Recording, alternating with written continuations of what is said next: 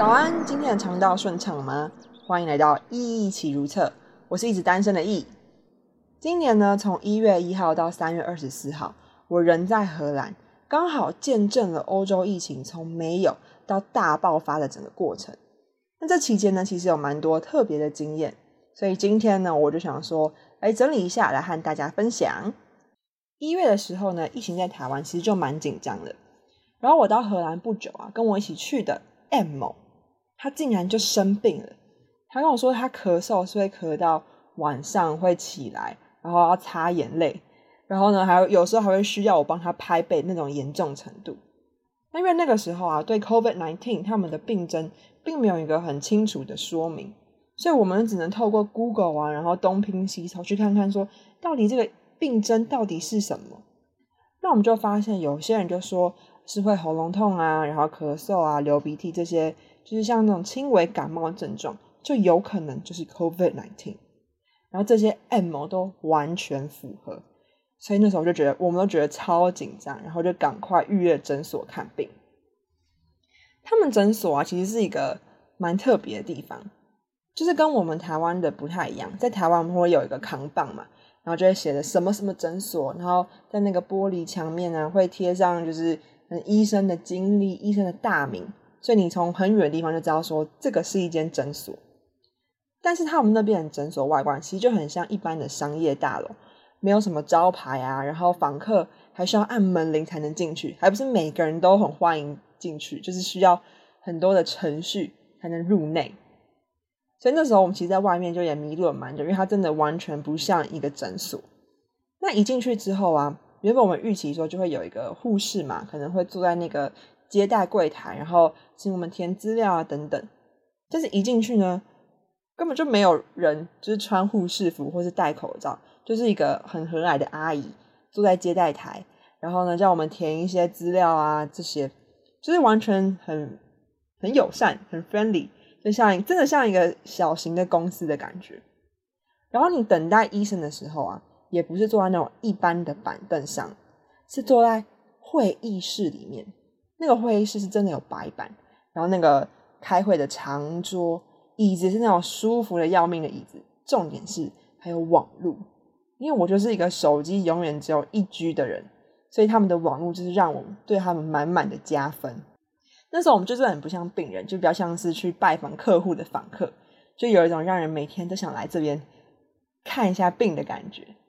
那幸好呢，最后这个 M 被检测出来。不是这个 COVID nineteen 的病毒，就只是一般的小感冒。不过我们有顺便问了一下医生，说：“哎，从这个医生的角度看啊，到底觉得这个 COVID nineteen 是不是一个严重的病毒？因为那个时候就是欧洲没有什么病例，然后都是可能是中国或是台湾的例子，所以对这个病我们没有什么认识。所以那时候呢，就想从这个医生专业的角度去问说，到底这个。”病毒呢是真的很严重，还是呢？呃，有些人可能我们过度恐慌。那那医生是回答我们说，他说他觉得大家有点太大惊小怪了，因为根据他们的统计，就是流感致死率可能比这个 COVID nineteen 还要高。当然现在不是啊，我是讲在讲当时的情况。那我那时候就是有耳闻说，台湾的疫情好像是蛮严重的，但是这边的医生那么有知识的人，而且还有一点。帅的人跟我们说，这个没什么，所以其实我那时候自己会怀疑说，哎，到底我是不是有点过度担心了？是不是这个病毒真的没什么，我们不用那么在意？所以我觉得啊，欧洲人可能一开始他们会这么轻忽这个病毒，可能就是因为说，呃，像 WTO，然后他们的政府、他们的医生对这个病都没有深入的去了解它的严重性。然后都会释放一种说啊，不用在意啊，大家不用 care，有权威的人都释放一些这种比较无所谓的这种态度。那我觉得自然人民就会 follow 这样的想法。所以就在疫情大爆发了大概前一两礼拜，我就是不怕死，去了意大利跟柏林。在意大利的时候啊，去之前啊，真的超级期待，因为很多人就说他们的食物有多好吃，多好吃，风景多么漂亮。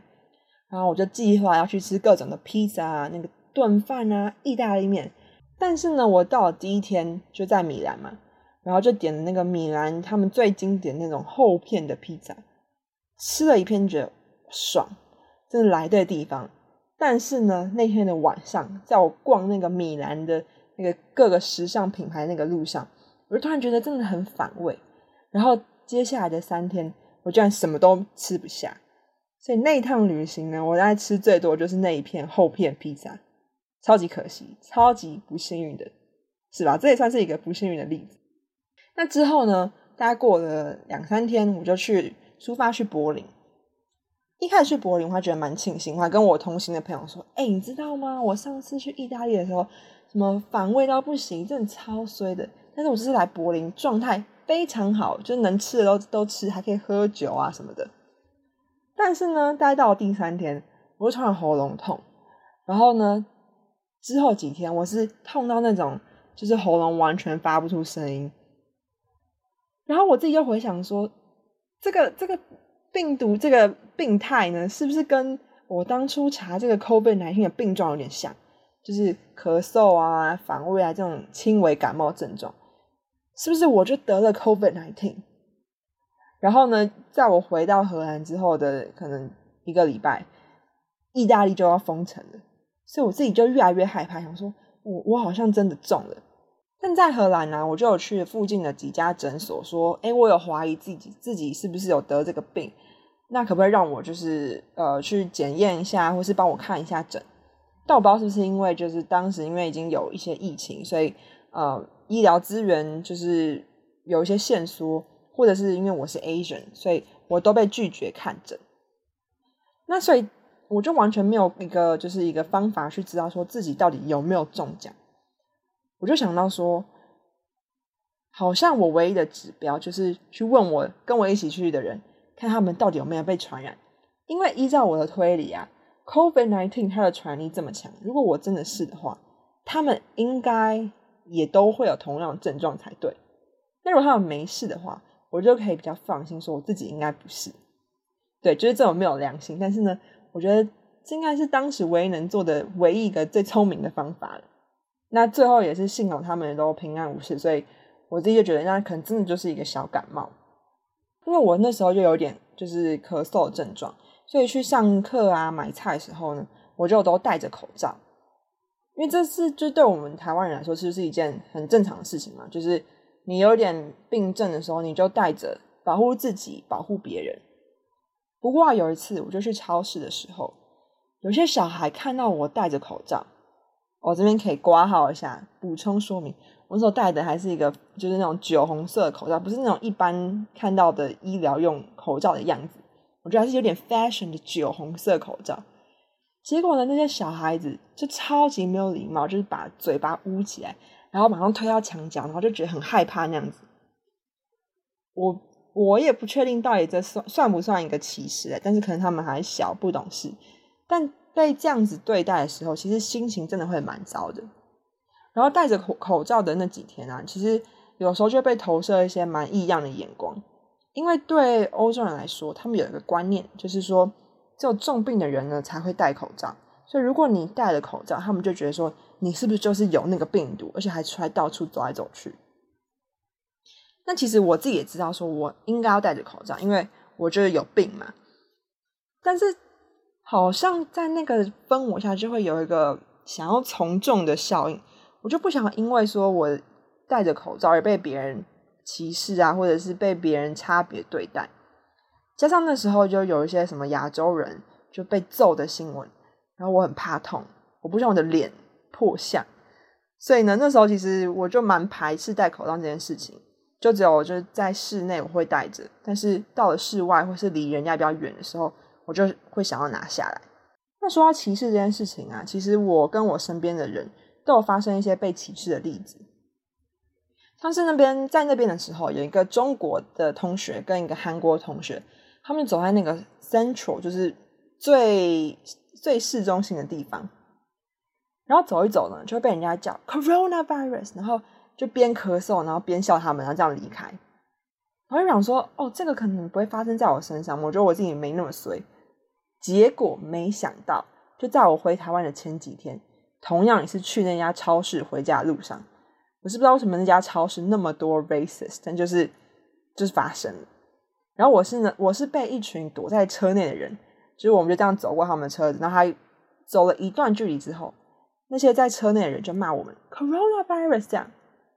所以当时其实一股怒气就上来，我那时候是就想说，我是不是应该就是去他的车边，然后然后就跟他说，Yeah。I am coronavirus，然后去他的车边就是咳嗽，释放一些病毒，留下一些纪念之后呢，再离开。但是我就是很恼，就是很怕被揍，所以我就想想，然后就啊假装没听到，然后就这样默默离开了。所以这个疫情中间，我觉得还是有蛮多有趣的事情的。当然，这是一件非常我们大家都不希望发生的事情，但这之中就会。呃，有一些我人生一辈子都没有的经历，像是呃，要去跟大家抢回台湾的机票啊，然后坐飞机的时候，你会看到大家真的是穿的那种实实验室里面的服装在搭飞机，还有居家检疫啊这些事情，其实我觉得都是一些蛮特别的经验。那这之中你也可以看到说，到底人的温暖的一面跟自私的一面是长怎样。那之后如果有机会，或是大家如果想听的话，想听跟我说。我再来分享好了。另外呢，我也蛮想知道说，如果有人也遇到像这种被歧视的例子，到底有没有人敢直接这样回呛过去？如果有的话，请跟我说，我还蛮想跟你学习的。我真的很想试试看，就是去呛别人的感觉，不知道是不是会真的很爽。那今天就到这里啦。我音乐使用是 Kevin MacLeod 的 VP Trance，祝福你的人生比我的人生更有意义。我是一直单身的 E，上班愉快，拜拜。